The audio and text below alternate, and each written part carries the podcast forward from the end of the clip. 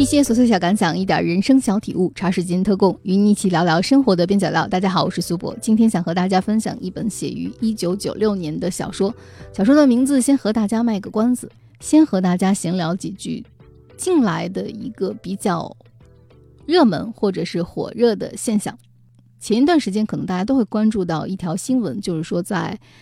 呃今年的四月份，仅四月份的单月的彩票销售。与去年相比，就同比增长了百分之六十二。而在这百分之六十二的增长大军当中，除了我们过去彩票购买的中年人群之外，现在年轻人正在越来越多的把购买彩票当成一种新的潮流。我们的年轻人在内卷，在求神拜佛之外，又多了一个把购买彩票当做新消费热潮的流行文化。那最近凤凰网的微信公众号上就有一篇文章，叫做《年轻人为何迷上了买彩票》，试图从社会发展的阶段以及当代年轻人的心理状态等方面来试图分析一下，为什么年轻人会迷恋上买彩票。那首先就是大家买彩票的渠道变多了，除了以往的街边。固定的店铺之外，我们现在在一些便利商店、超市和地铁站内都能看到彩票的售卖点。另一个原因，其实更深层次的原因，还是因为它一夜之间能够成为年轻人心中的一种精神寄托，是因为涉及了一个更深层次的人们的社会心理的变动，那就是努力与改命之间的因果链条，在当下的这种社会环境当中被改变了。曾经的这种天道酬勤，曾经的奋斗就能得到成功的观念还在，但是事实上，大家更内卷的环境当中，当努力可以达到的天花板越来越低的时候，人们更倾向于这种搏一把的小概率事件。可能有时候越是认清楚无望改变现实，就越会渴望一夜暴富。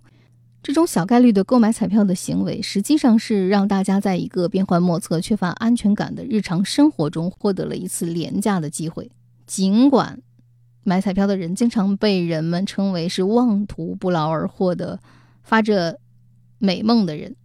但是换一种角度来看，人们只是想通过一次机会、一次小概率事件的机会，来通过对暴富的渴望，实现自己对生活的自由。或者说，在他们的心目中，可能只有暴富了才能拥有自由的生活。为什么买彩票这件事情从一个大家普遍认知的智商税事件，变成了一种社会心理下的治愈良药啊？这种智商税和治愈药都要打上一个引号。那为什么会有这种现象的转变？可能就是因为生活状态不稳定的人正在越来越多。很多人想发一笔横财，是因为想通过一种主动的行为，把握和掌控外部环境的机会，由此避免自己拥有一种更糟糕的心理感受，就是那种无论如何我做什么也不会改变的无力感。这种无力感其实是很压抑的，而买一张刮刮乐，不论结果的好坏，都是我在主动的寻求一次改变自己现状的机会。当然，在购买彩票这种行为当中，大部分人都能够清醒地认知到自己买的只是一个乐呵。大家之所以买彩票，不是奔着发财，不是奔着一定要暴富的目标而去，而是它能够提供一种暂时的从日常生活中解脱的机会。可能大家只需要十块钱或者二十秒钟，就可以获得一次开盲盒式的改变命运的心理刺激的体验感。但问题就是，当我们已经有了这种生活的无力感的时候，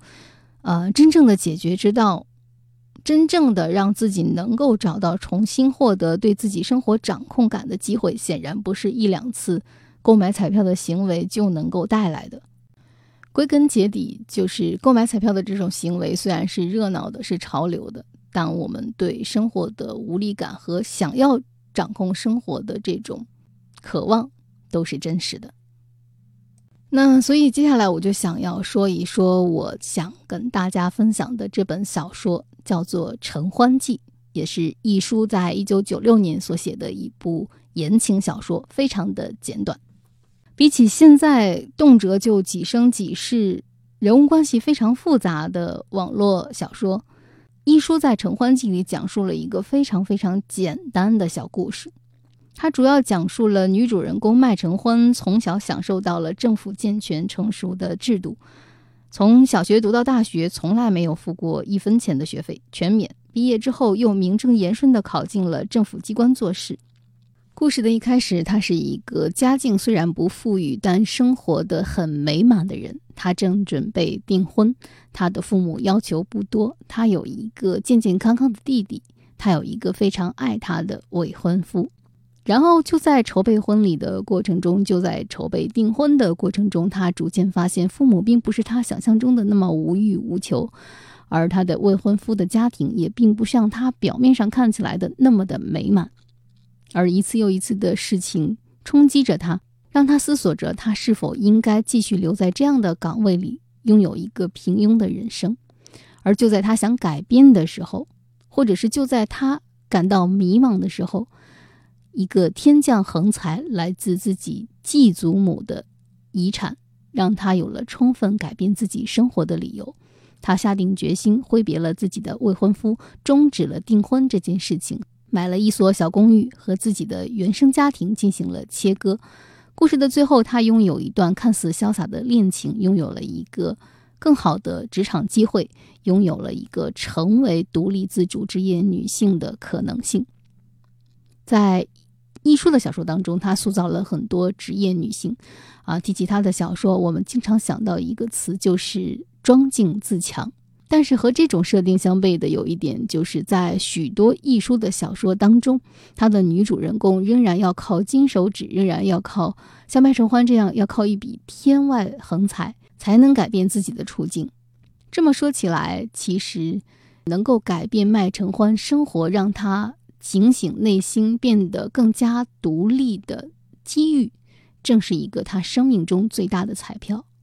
如果没有这笔遗产的继承，可能麦承欢还是那个没有觉醒的一个小康家庭的乖乖女。但是有了这笔遗产，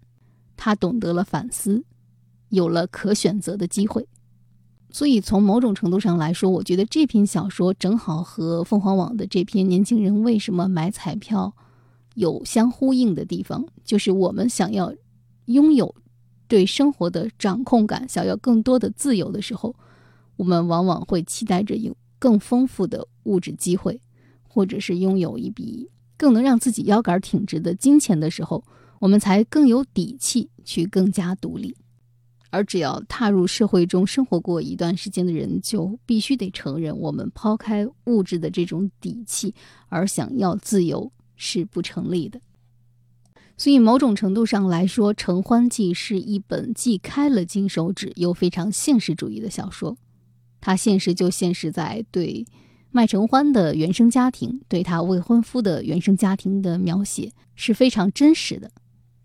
那种因为家境不好受了伤而一定要在女儿婚礼上扬眉吐气的辛劳的母亲，我们在生活中经常会遇到。而家庭有了问题，遮遮掩掩，妄图营造一种和平气氛的虚伪家庭，我们也并不少见。但最终，我们还是能够看到，麦承欢之所以能够改变，麦承欢之所以改变了，无论如何都要感谢继祖母的这笔遗产。没有这笔遗产，他的改变生活就只是一种单纯的愿望和幻想。《承欢记》这本小说最近也传出了被影视化改编的消息。当然，故事的背景已经由原来的九十年代转移到了一个九五后的女孩身上。我不知道生于九十年代的女孩是否还会像九十年代的麦承欢那样面对一个同样的婚恋困境，面对同样的不可改变的、需要一段金手指来开路的独立之路。假如他们面临的困境是极其相似的，那就只能是说，经过一轮又一轮的经济周期之后，我们的年轻人在成长的过程中，想要自由的生活，想要更好的生活，仍然需要一段足够的财富积累。相当于这个公式没有改变，正如前面所说，一书塑造了很多独立自主的职业女性的形象。她有一本小说叫做《这双手虽然小，这双手虽然小，但属于我，不属于你》。一书所提倡的是用自己的手去经历一段坚实的生活。这句话仍然适用于当下。虽然我们都希望通过买一张彩票来改变一下暂时无力的当下，但是更多的情况下，这张彩票不会像我们所希冀的那样一刮即中。我们还是要走自己的路，用自己的手，用自己的脚，为自己的生活开创一段新的旅程。没有继承遗产的麦承欢常有，而继承了遗产的麦承欢只有一个。说起来，其实今天的这期节目好像还是讲的有一点点那么荡。怎么办呢？现状就是这样。我们与其寄希望在那种不可能实现的小概率事件上，还不如多多的努力生活、努力工作、积极攒钱，等待着自己的下一个转机。不过话又说回来，很多人愿意用一张小小的彩票去完成一次博弈，可能还是表明他们暂时拥有的是一种轻松的心态，而不是一个彻底的颓废的无望的心态。当然，这种好心态值得鼓励。今天节目的结尾，和大家分享一个很多年前的我记忆中的某个片段吧。在我喜欢的一部 TVB 的电视剧里，汤盈盈饰演了一个打引号的神婆。她在剧中说了这样一段话，就是“不要当我是一个算命的人，我只是一个卖希望的人。”这句话其实我觉得值得大家深思一下，就是。对于命运也好，对于我们现有的生活也好，可能前方有一个希望，比什么都重要。希望在于将来，我们有一个奋斗的目标，我们有一个美好的愿景。无论它需不需要一次博弈，无论它是不是一个小概率事件，只要我们坚定地朝前走，可能我们会达到自己理想的一个向前进的阶段性的目标。我今天虽然说到《承欢记》里的麦承欢是靠一段开了金手指的遗产继承，他也没有想到的来自继祖母的遗产继承。那对于更多的千千万万个遭遇生活不如意的麦承欢来说，没有这笔遗产的继承的情况下，他也一样站在一个选择的路口，选择是否拥有一段平庸的婚姻，选择可以拒绝这段婚姻。也就是说，我觉得这段开金手指的加了外挂的遗产有没有，你都会面临那个选择。所以，对于我们来说，认真的想清楚，做好自己的这个选择就够了。我希望收听茶水间特工的人都能够有一种坚定的信心，就是不论你当下生活的如意还是不如意，当你选择向下走的时候，请一定要坚定的朝着更光亮的那个地方。继续前进，坚持长期主义一直是我的态度。只要朝前进，时间总会告诉我们答案。茶水间特供，与你一起对抗生活的枯燥与无聊。我是苏博，咱们下期见。